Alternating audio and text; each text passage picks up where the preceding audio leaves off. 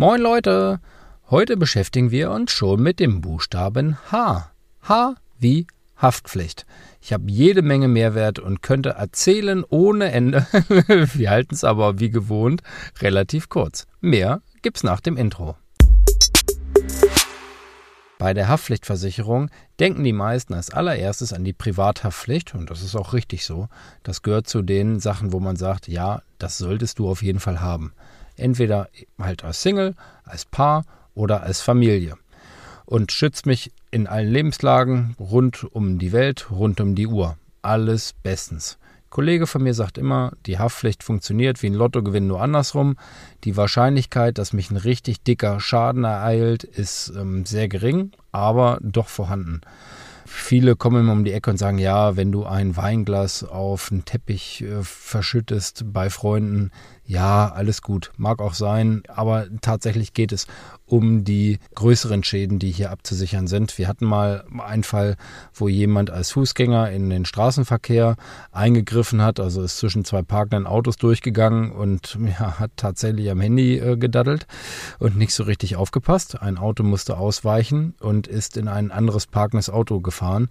Da ist niemandem etwas zu Schaden gekommen, aber jetzt stellt euch mal vor, da wird jemand ähm, ja, überfahren oder angefahren oder der im Auto wird verletzt und dann geht es darum, dass derjenige vielleicht nie wieder arbeiten kann und dann geht das ganz, ganz schnell in den Millionenbereich. Also da ähm, ja, ist tatsächlich dann halt keiner vorgefeit und das ist so ein Punkt, wo man halt eben sagt, ja, das ist total selten, aber es kann passieren. Dann gehört zur Haftpflicht natürlich die Kfz-Haftpflicht, die muss man haben, um ein Auto bewegen zu dürfen. Haftpflicht ähm, begegnet uns immer wieder im Bereich der Haustiere. Also bei Hunden ist es ähm, bei uns in Niedersachsen vorgeschrieben, dass eben eine Haftpflichtversicherung vorhanden sein muss. Dann haben wir das noch bei Pferden. Da hatten wir ähm, hier bei uns zu Hause mal einen Fall, da kam ein Pferd ohne Reiter wieder. Die Reiterin kam dann etwas später. Und das Pferd hatte unter anderem die Bundesstraße überquert. Und ja, man mag sich ausmalen, was da auch passieren kann, wenn dann dementsprechend ja nicht nur das Pferd zu Schaden kommt, das ist dann halt schade ums Tier, aber wenn das Pferd halt eben einen Schaden verursacht, dann kann das auch ganz schnell sehr, sehr teuer werden. Alle anderen Tiere Katzen etc. sind über die Privathaftpflicht mitversichert. Dann haben wir es noch, Tendenz ähm, eher weniger werdend im Bereich Gewässerschadenhaftpflicht, also Öltank. Wenn man einen Öltank hat, sollte man das Ganze per Haftpflicht absichern. Wir haben das bei unbebauten Grundstücken, wo ähm, auch so ein Schild wie Eltern haften für ihre Kinder oder bei Baustellen halt eben nichts nützt. Da als Tipp hast du ein unbebautes Grundstück. Hatte ich neulich erst mit Kunden, die eins gekauft haben und da planen, mal ein Haus zu bauen. Solange da noch nichts steht, ist es möglich, es über die Privathaftpflicht mitzuversichern. Und wenn dann mal jemand auf dem Grundstück da verunfallt und man dann zur Kasse gebeten wird, dass eben da die Privathaftpflicht greift. Also die hat ein ganz großes äh, Leistungsspektrum und deckt halt eben auch ja, Grundstücke mit ab. Anders ist dann, wenn ich starte zu bauen. Da bin ich dann ganz schnell bei der Bauherrenhaftpflicht. Alles rund um den Bau. Ich habe vielleicht eine Baugrube, äh, wo wir reinstürzen kann. Es äh, fällt wer vom Gerüst oder, oder, oder auf der Baustelle. Warten ja ganz besondere Gefahren und deshalb gibt es da halt auch eine besondere Versicherung für. Haftpflicht gibt es noch für einige andere Bereiche, unter anderem, und das ist halt auch ein ganz, ganz wichtiger Punkt, für Betriebe und für Berufe. Also die Berufs- bzw. Betriebshaftpflicht ist auch ein ganz, ganz elementarer Baustein, den ich als Unternehmer auf jeden Fall auf dem Schirm haben sollte. Als Unternehmer oder auch als Verein.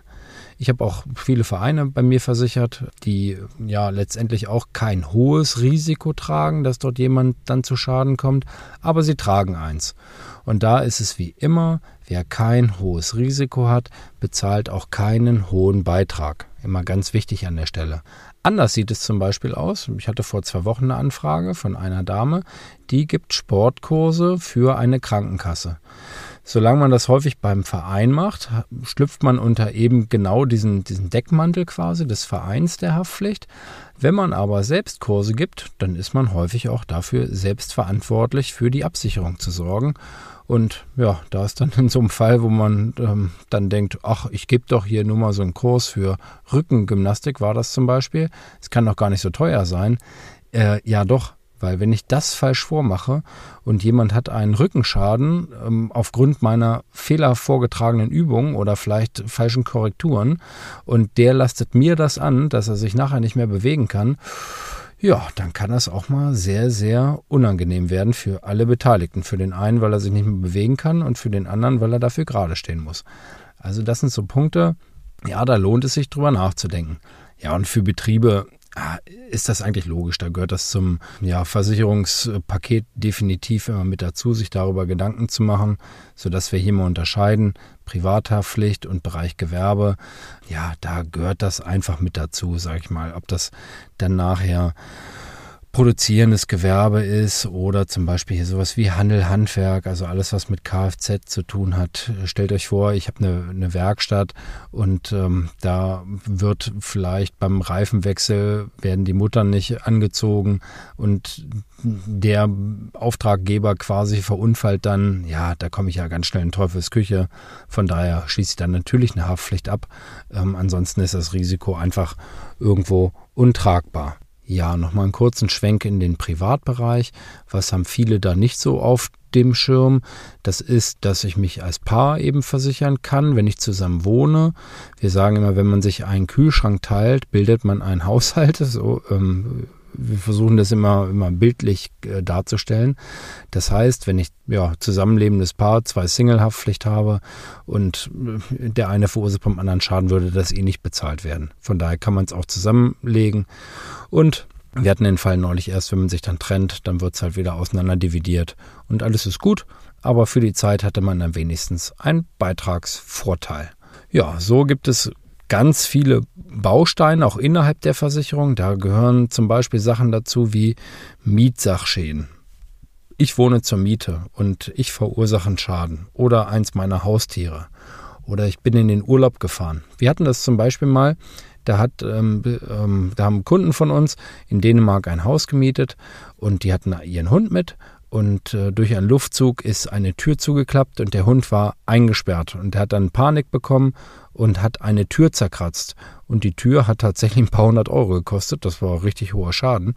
Ähm, hätte ich auch nicht so äh, gedacht, aber das ist zum Beispiel auch was, wo eine Privathaftpflicht dann bezahlt.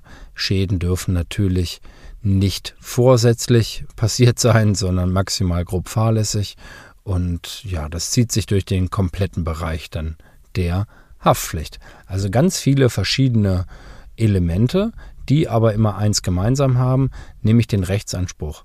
Bei uns in Deutschland ist es halt im Bürgergesetzbuch so geregelt, dass wenn ich jemand anderem einen Schaden zufüge, dafür haftbar gemacht werden kann oder haftbar gemacht werde.